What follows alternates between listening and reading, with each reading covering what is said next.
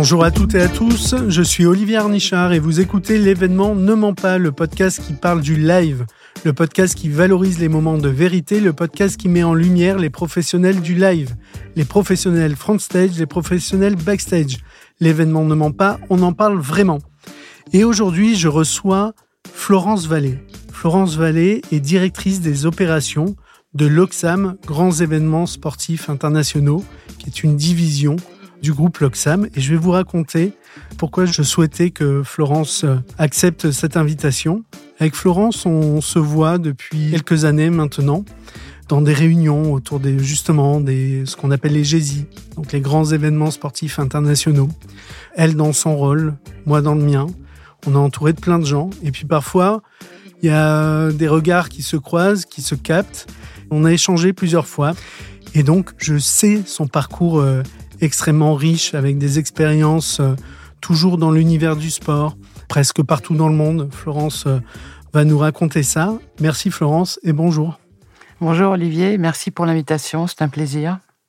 écoute, tu sais que ça me tenait à cœur. Florence, on va aller directement au cœur du sujet. Est-ce que tu peux nous décrire ton rôle, ta fonction au sein de l'Oxam? Alors cette fonction euh, que j'occupe aujourd'hui chez l'Oxam, c'est une nouvelle fonction pour moi, puisque je n'avais jamais exercé de fonction de développement d'une offre. Donc l'Oxam a souhaité, à l'aune de tous les grands événements qui arrivaient sur le marché français, monter une division, une offre dédiée pour pouvoir non pas répondre au comptoir euh, comme le font habituellement euh, les gens chez l'Oxam, mais pour être très en anticipation sur les, sur les dossiers et gagner des appels d'offres. Donc mon métier, ça a été de créer cette offre qui agrège toutes les expertises du groupe Loxam, et puis de les promouvoir, de répondre aux appels d'offres, et enfin de monter une équipe. Très clair.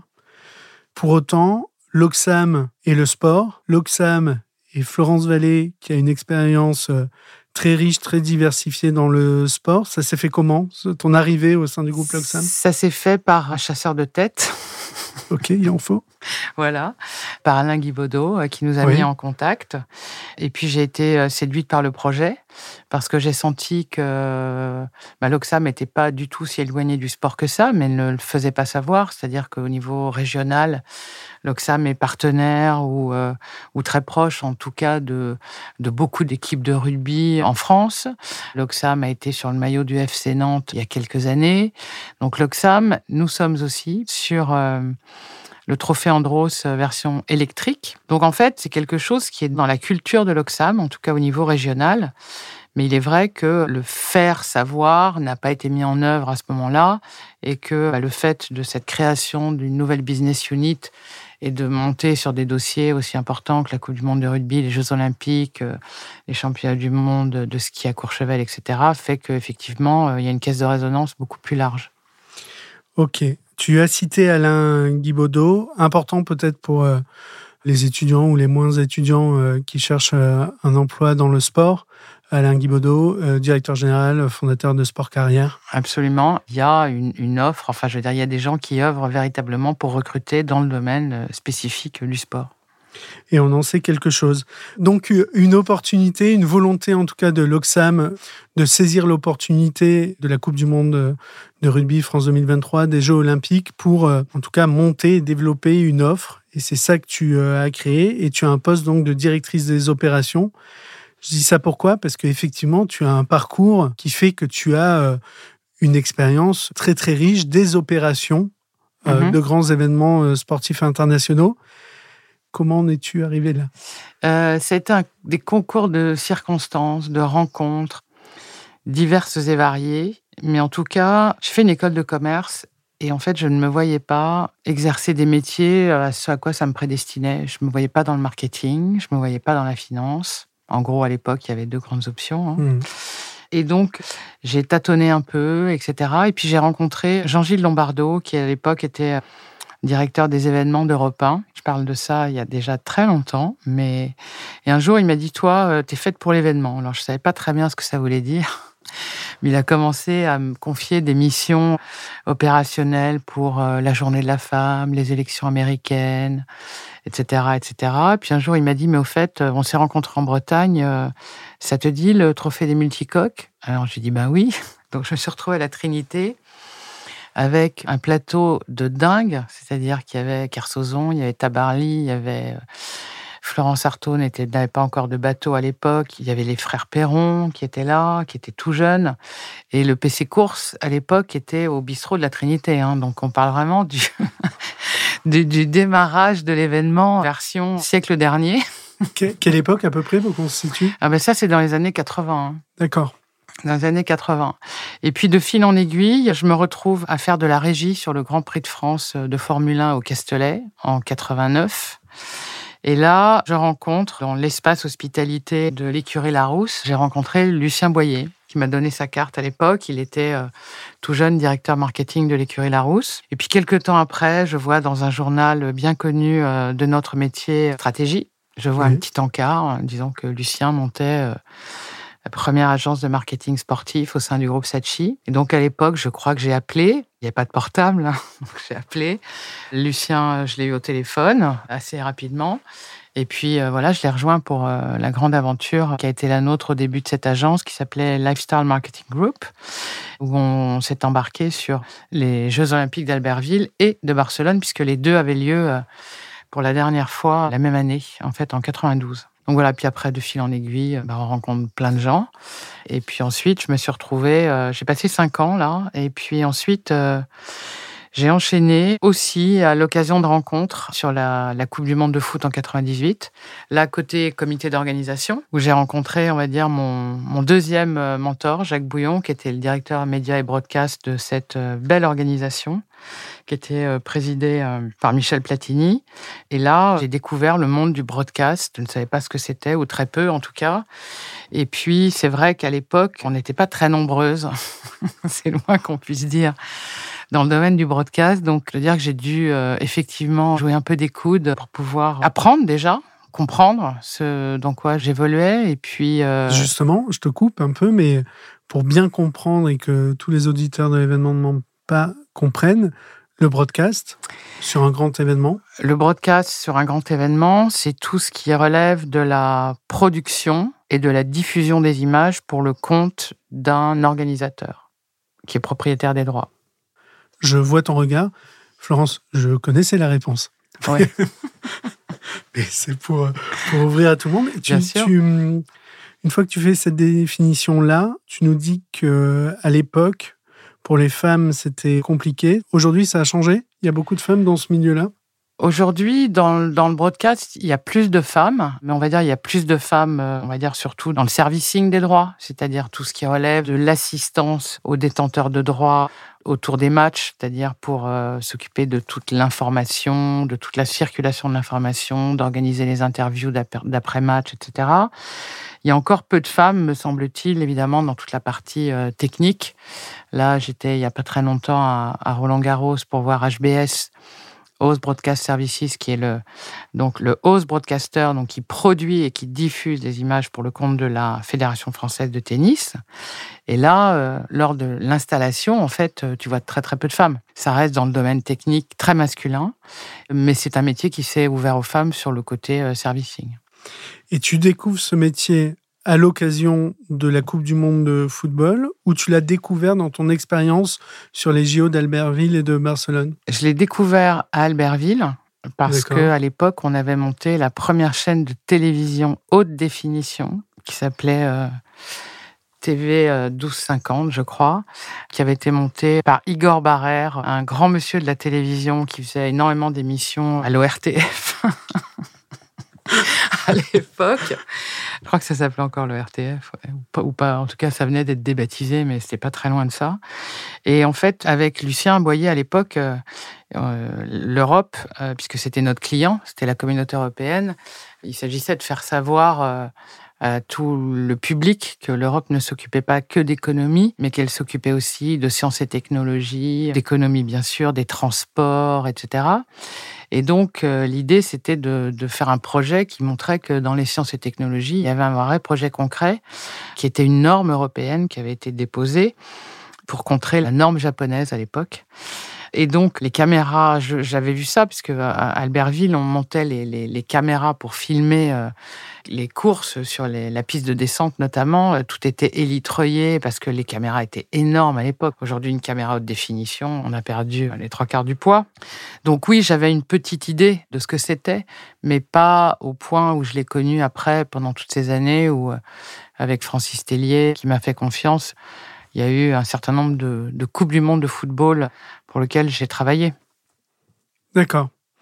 Donc, première vraie expérience quand même au cours de ces JO et confirmation du poste, de cette fonction, de peut-être de cet amour des grands événements sportifs à travers la Coupe du Monde de football en France en 1998 Alors dès en fait dès Albertville et dès Barcelone parce que se retrouver dans une cérémonie d'ouverture, à voir le tableau euh, des douze étoiles euh, qui avait été imaginé euh, pour représenter l'Europe dans le spectacle qu'avait fait Découflé, le water polo à Barcelone, enfin tout ça c'était juste dingue. Moi j'avais, je sais plus, mais moins de 30 ans et j'ai trouvé ça complètement fou d'être au moment où des tas de gens en fait d'abord rêvent d'être là.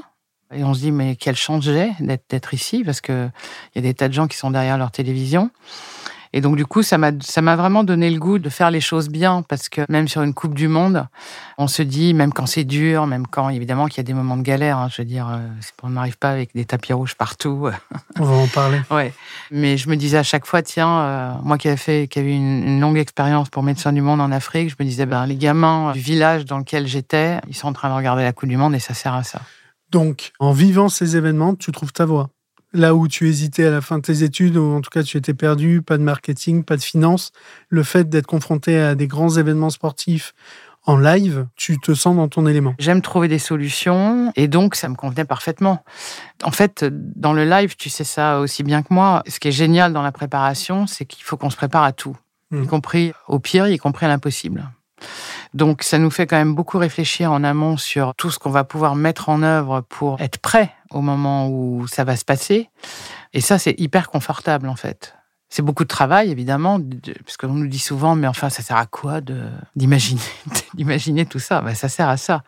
Je me suis retrouvée à arrêter, pour la première fois de ma vie, je crois que ça, ça arrive très très peu, un match de Coupe du Monde de foot féminin à Rennes en 2019, à cause d'un orage. Et en fait, on avait tellement répété ces procédures, etc., que c'était facile, quoi. Mais à ce moment-là, il y a un truc parce que tu es archi mobilisé, parce que de toute façon, il faut penser à tellement, tellement de choses parce que arrêter un match, ça veut dire derrière plein d'effets, c'est-à-dire mettre les spectateurs à l'abri, ça veut dire faire revenir les joueurs dans, dans le vestiaire, ça veut dire discuter avec les délégations pour dire voilà, on a tant de temps pour revenir sur le terrain, etc. Il faut préparer derrière les pauses qui n'ont évidemment pas été prévues. Elles sont prêtes, donc les traiteurs arrivent dans les vestiaires pour ramener, etc., tout ce qu'il faut.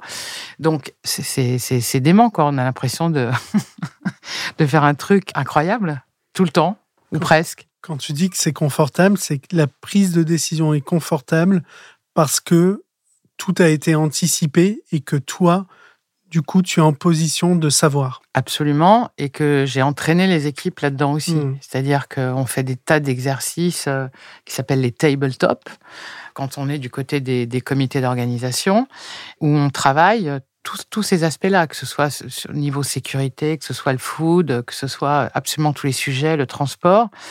Et donc, toutes les équipes de volontaires qui, qui, accompagnent le mouvement et qui sont ceux qui servent l'événement, parce que les volontaires sont les premiers euh, qui sont au contact du public, des athlètes, etc. Ben, on les prépare à ça. Et donc, c'est très important parce que eux aussi, qui sont là pour peu de temps, contrairement à nous qui avons travaillé un an, deux ans, trois ans, quatre ans avant, il faut leur donner tout de suite les bons, les bons outils aller à l'essentiel. C'est-à-dire que la personne qui est à l'entrée, elle a la liste des produits euh, interdits dans le stade.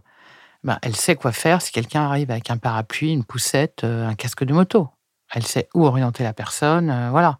C'est pas, je sais pas. Ça, ça peut pas arriver dans l'exigence qu'on a, en tout cas, de, de livraison des événements. Bien sûr.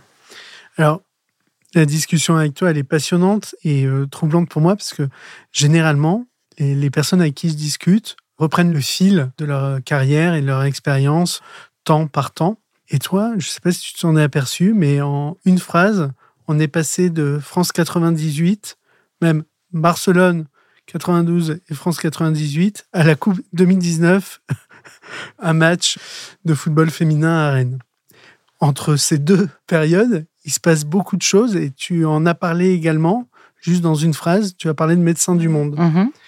Là, ton début de parcours, il est dans le monde sportif tout de même Oui, jusqu'en 98. Et en 98, je décide de faire quelque chose qui m'a qui m'a beaucoup euh, perturbé en fait euh, quand j'avais 14 ans où j'ai vu ces premières images de, de Boat People en fait et je me suis dit j'ai dit à mes parents euh, un jour je ferai ça et je pense que c'était Kouchner que j'entendais ou Bernard Kouchner. Et en fait, je trouvais cette situation terrible.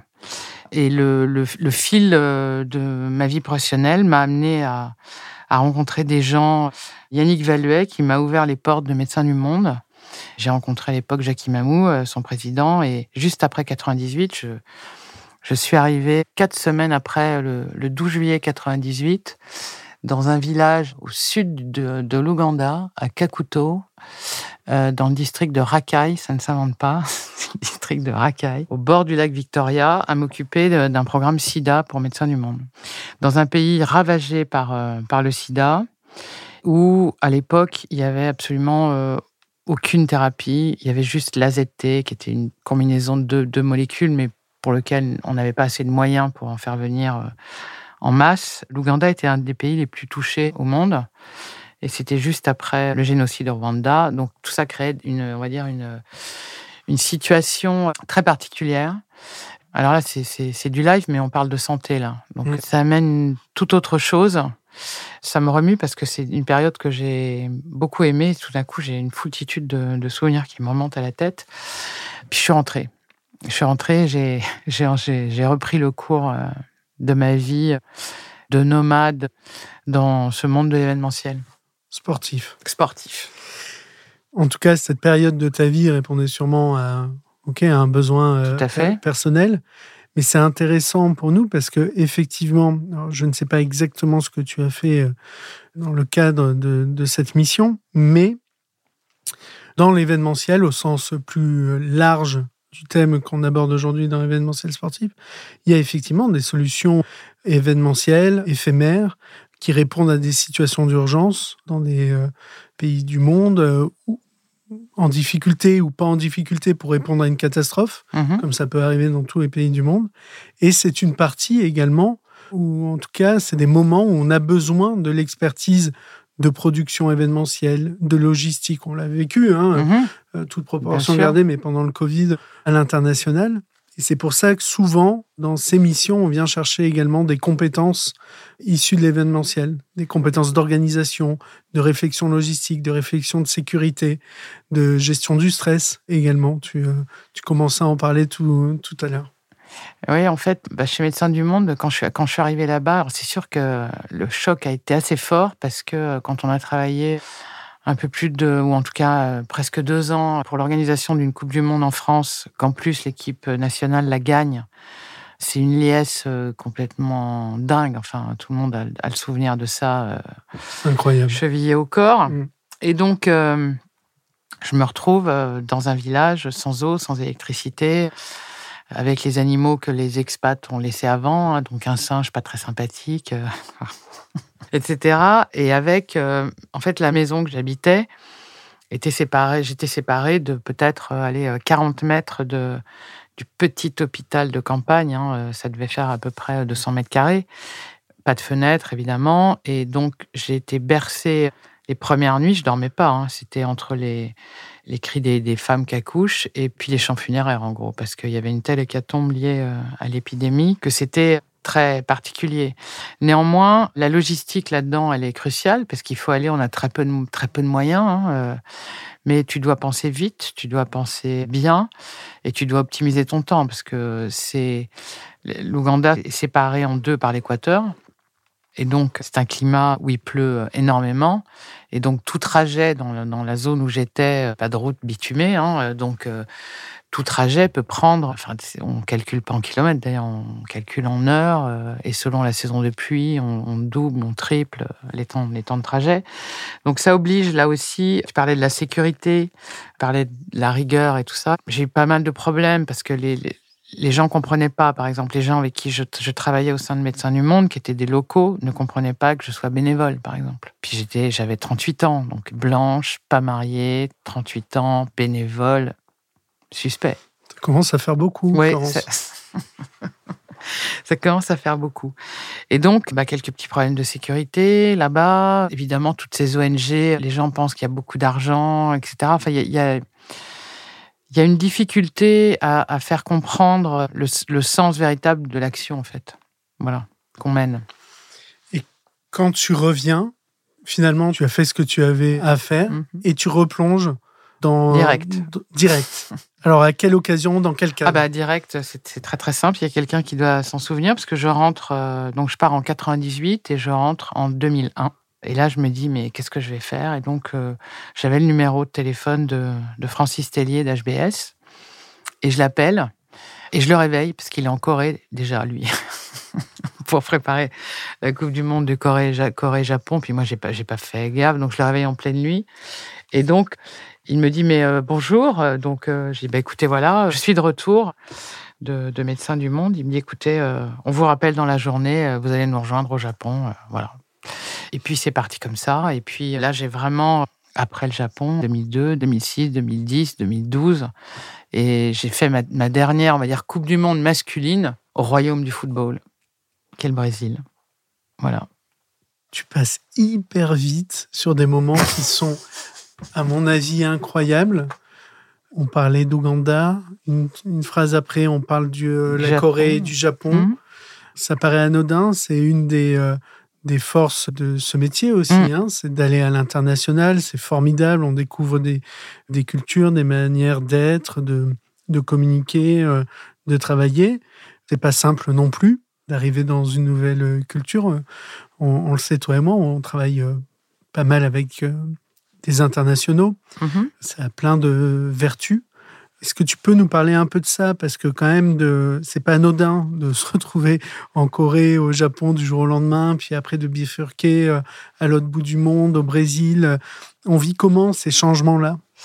En fait, ce qui nous pousse à y aller, en ce, en ce qui me concerne, c'est une, une grande curiosité l'envie de découvrir des cultures, des gens, des paysages, de la littérature, voilà. Et quand je, me retrouvais dans ces pays-là, je me plongeais complètement dedans. C'est intéressant parce qu'on est obligé de se remettre en question, a fortiori si on est euh, la personne qui arrive d'ailleurs. Parce que, comme tu viens de le dire, bah, il y a des habitudes de travail. Euh, les Japonais ne travaillent pas comme les Brésiliens. Les Brésiliens, par exemple, n'ont pas de culture de l'écrit hein, du tout, donc ça se fait autour d'un café et des photos de la famille. Au Japon, avant d'arriver à ça, il se passe beaucoup, beaucoup, beaucoup, beaucoup de temps.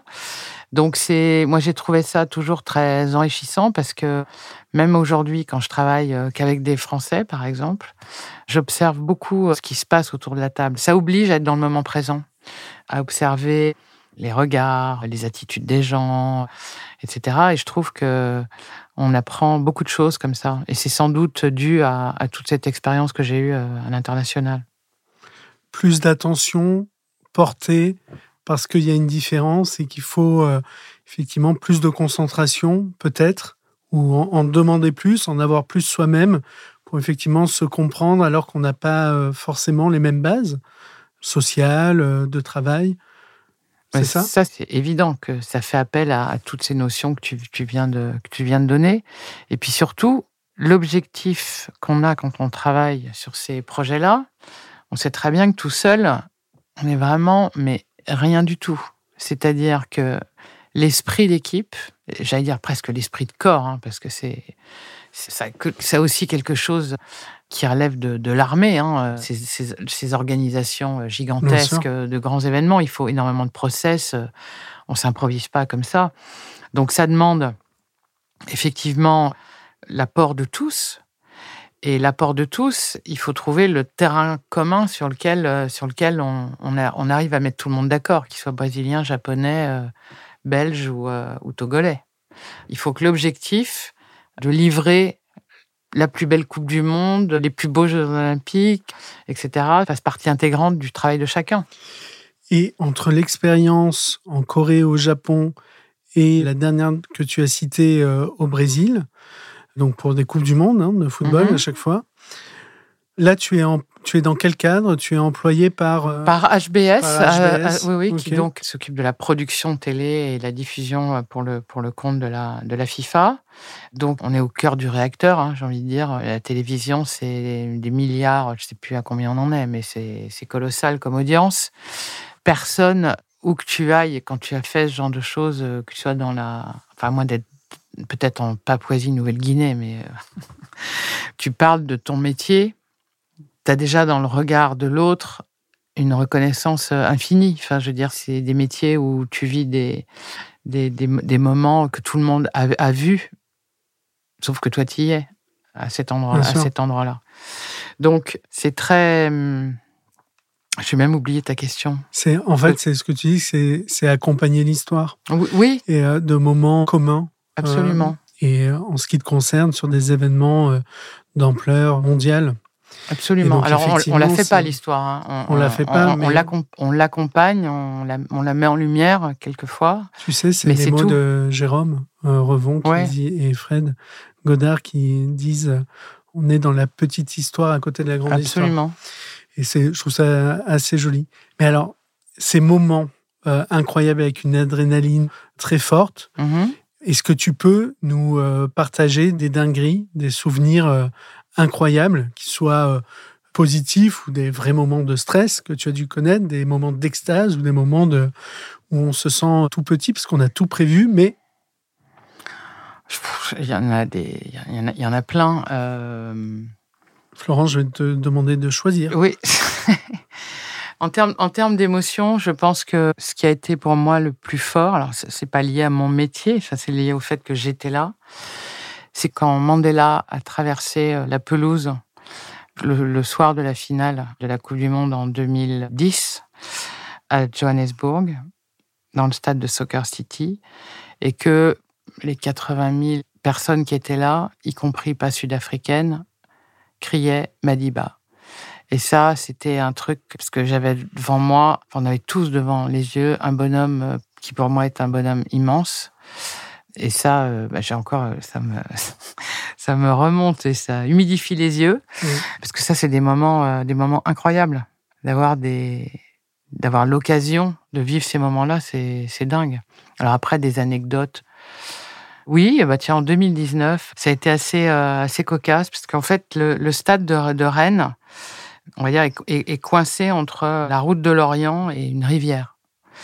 Et donc, le, le seul. Coupe du Monde féminine. Féminine en, 2019 à Rennes. Et donc, le, seul moyen de tourner autour, c'est la voie pompier, qui, comme chacun sait dans ce monde euh, de l'événementiel, la voie pompier, euh, on ne stationne pas sur une voie pompier. Et donc, Janine Fantino est arrive, enfin, est, est prévue pour le match de la France euh, donc sa présence est prévenue et donc là, il y a tout le, cabinet d'Infantino qui vient deux jours avant pour préparer l'arrivée, etc.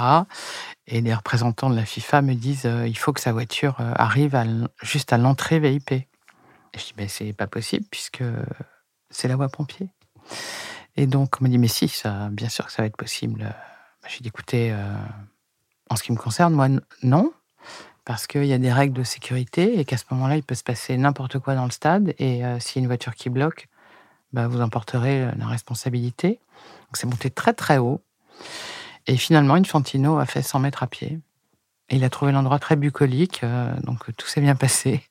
Mais parfois, on est, on est c'est souvent l'entourage d'ailleurs hein, qui en fait trop. C'est comme avec les, grands artistes, les tournées, etc., qui vous disent euh, dégagez, etc., euh, etc. Mais en fait, quand vous voyez les gens, ils sont, comme vous et moi finalement. Euh, c'est des gens normaux. Hein. Ils sont, sinon, on les appellerait des robots ou autre chose.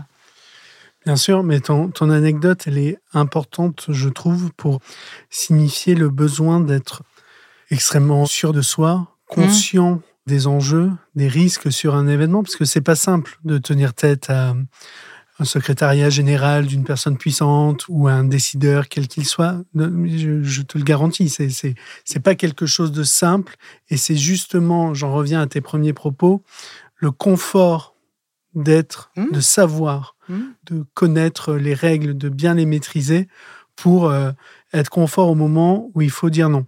où il faut dire non euh, parce que tel organisateur veut absolument que son événement ait lieu là, alors qu'il y, y, a un problème de sécurité ou autre. Les, exemples sont multiples. Mais savoir dire non, c'est plus facile quand, effectivement, et c'est là où nos métiers d'événementiel ont vraiment besoin de, de seniorité et d'expérience parce que ça ne s'improvise pas. Mais quand on est sûr euh, du bien fondé de ce qu'on dit, et particulièrement quand ça relève de questions de sécurité. Hein, euh, c'est la sécurité avant tout. Hein. On a assez d'exemples terribles dans l'histoire, euh, dans des stades, pour savoir que on, on mégote pas avec ça, quoi.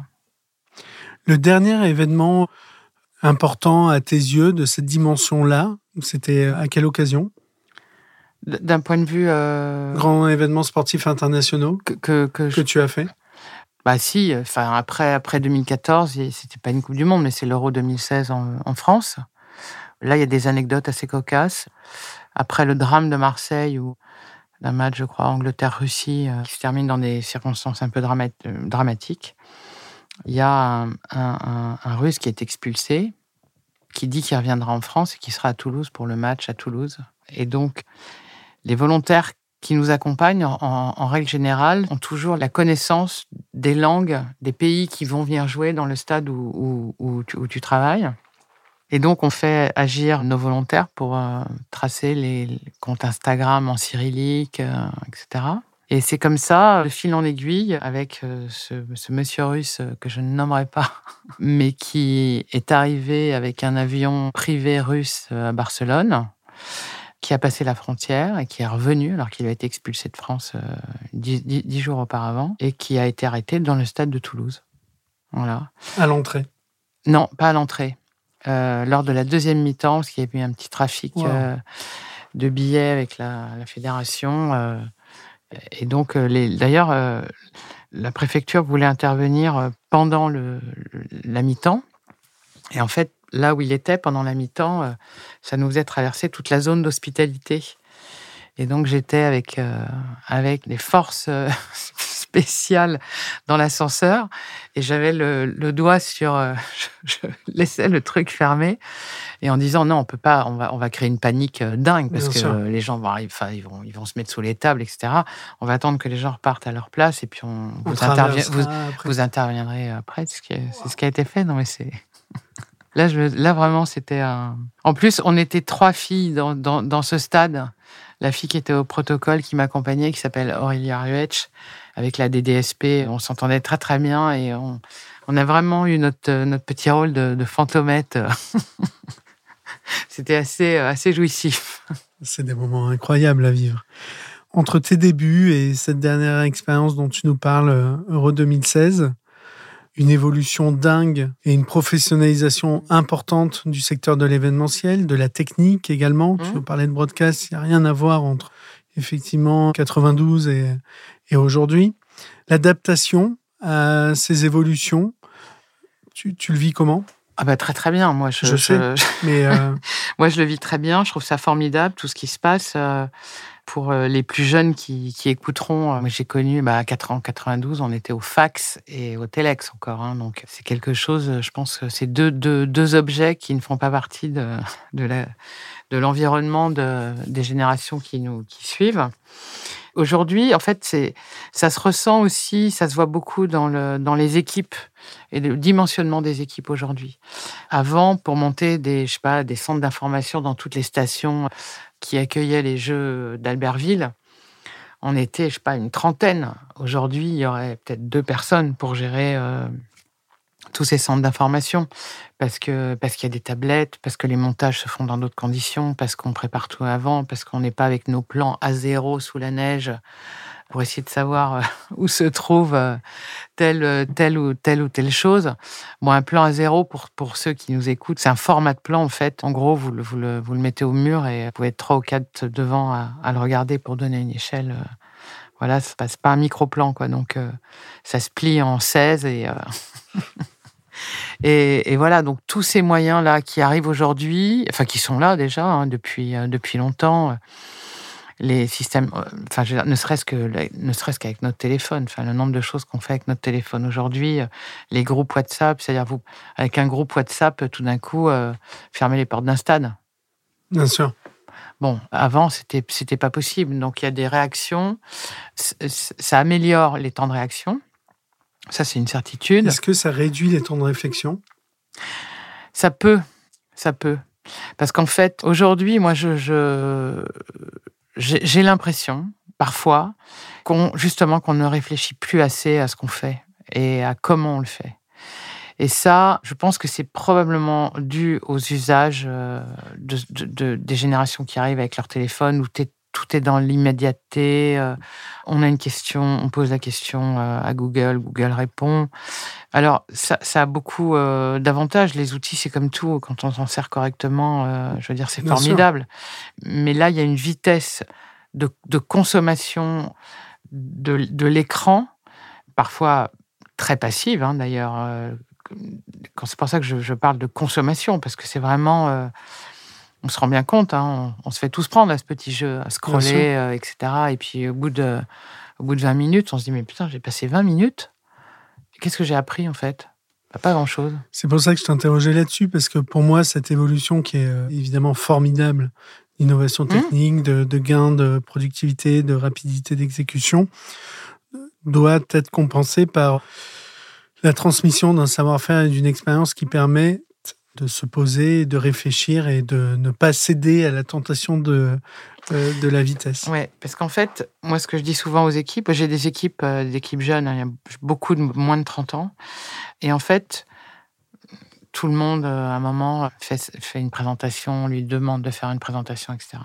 Et je leur dis toujours, posez-vous la question de savoir quel est l'objectif que vous voulez atteindre, à qui vous vous adressez pour obtenir ce que vous voulez. Parce qu'en fait, l'habitude aussi des présentations, on en a fait une qui a bien marché, etc., copier-coller, etc. etc. Mmh. Et, tout ça, ça va au détriment d'une réflexion qui n'a pas besoin d'être une réflexion de 12 heures. Hein. Mais souvent, juste de se poser sur le moment présent, sur ce qu'on fait, ce pourquoi on le fait et dans quel objectif, et, à qui, et, à, qui on s'adresse, je veux dire, c'est l'essentiel. Bien sûr.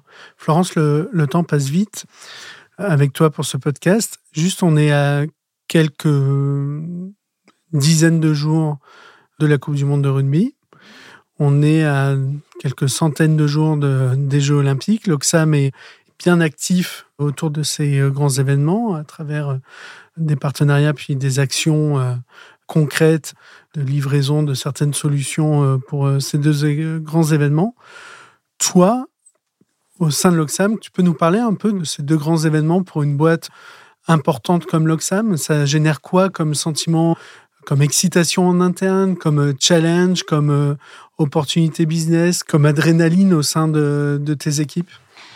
Alors, au sein des équipes, tout le monde est bien sûr mobilisé au, cœur, des sujets, etc. Pour le groupe, pour le, on va dire, la majorité des gens chez l'Oxam qui, qui, qui, travaillent dans le groupe, euh, que ce soit au Brésil, que ce soit en Suède, que ce soit en Italie ou au Brésil. Les Jeux Olympiques en France, c'est loin. C'est une chose tout à fait euh, nouvelle chez l'Oxam d'attaquer ces, ces, marchés-là. Le président dit souvent que ça change la manière de travailler chez l'Oxam. Il est vrai que euh, quand on a travaillé sur l'offre intégrée de toutes les expertises de l'Oxam, euh, on a mis autour de la table des gens qui se parlent peu, puisqu'ils sont chacun dans leur business unit en vertical et c'est un peu la course à qui va faire le plus gros chiffre d'affaires, etc. Là, il faut que tout le monde se mette euh, ensemble. On a besoin de tous, comme je disais tout à l'heure.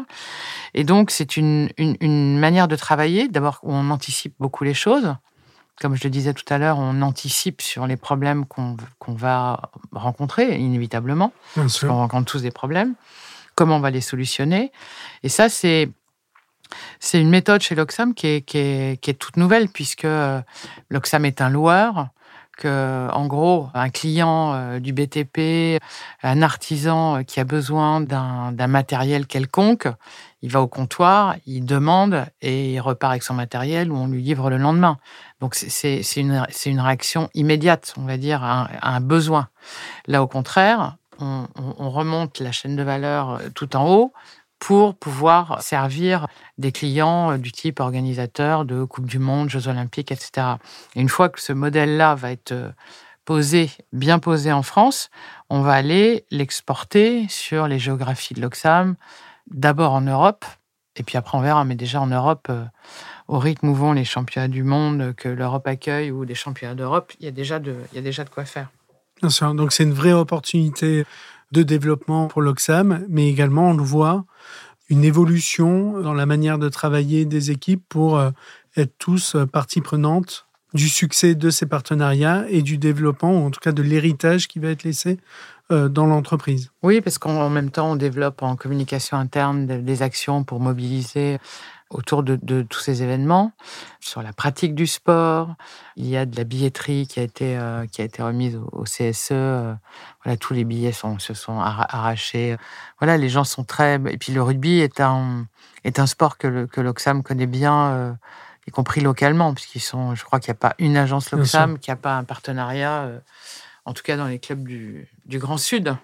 Et à titre personnel, ça va être mon avant-dernière question. Qu'attends-tu de France 2023 et de Paris 2024 Est-ce que tu as une attente? Est-ce que D'abord, euh, j'ai un souhait. Je leur souhaite que ça se passe au mieux, parce qu'on a eu quelques petits, l'année dernière, quelques petits couacs d'organisation en France. Donc, c'est bien évidemment un souhait euh, pour les organisateurs, pour le pays, pour que la France retrouve ce qui a fait un moment sa marque de fabrique, c'est-à-dire qu'on on, sait, 98 a été une réussite, l'Euro 2016 a été une réussite, les championnats du monde d'athlètes euh, en 2003 ont été une réussite.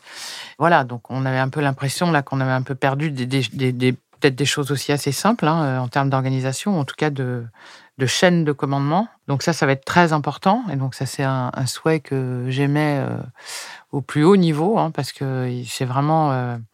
on vit dans un monde aussi qui est, qui est difficile hein, en ce moment, donc euh, qui, présente un certain nombre de risques. Voilà, j'aimerais qu'on arrive aussi à trouver le bon curseur pour revenir à une, mesure en fait dans l'organisation parce que et dans, et dans ce qu'on montre au monde euh, il faut pas oublier que on est là pour montrer du, du, sport et que certes le, spectacle bien sûr euh, c'est bien mais il faut qu'on fasse attention je pense collectivement euh, à une juste mesure, en fait, de la manière dont, on réexpose le sport. Je crois que d'ailleurs, c'est dans l'ADN. J'écoutais euh, récemment un témoignage dans, le podcast d'Alexandre Mars qui, justement, euh, mettait en lumière le caractère euh, juste, mesuré, mature, selon notre point de vue, de ce que doivent être les JO Paris 2024. Et il est évident qu'il y a des attentes importantes à ce niveau-là. Florence, on arrive à la fin de ce podcast. Si tu, si tu es auditrice de l'événement Ne ment pas, quelle personnalité aimerais-tu écouter euh, à ta place à ce micro? Moi, j'aimerais savoir ce qui se passe dans la, dans la tête de Thomas Joly aujourd'hui. Thomas Joly, qui Thomas est... qui est le metteur en scène de la cérémonie d'ouverture de des Jeux Olympiques et Paralympiques de Paris 2024, qui est très jeune. J'aimerais beaucoup hein, l'entendre avant de voir ce qu'il va nous proposer. Je vais m'en occuper, Florence. Florence, c'était un plaisir d'échanger avec toi. Merci beaucoup. Je te remercie. Bonne écoute à tous sur l'événement Ne ment pas. Au revoir. Au revoir.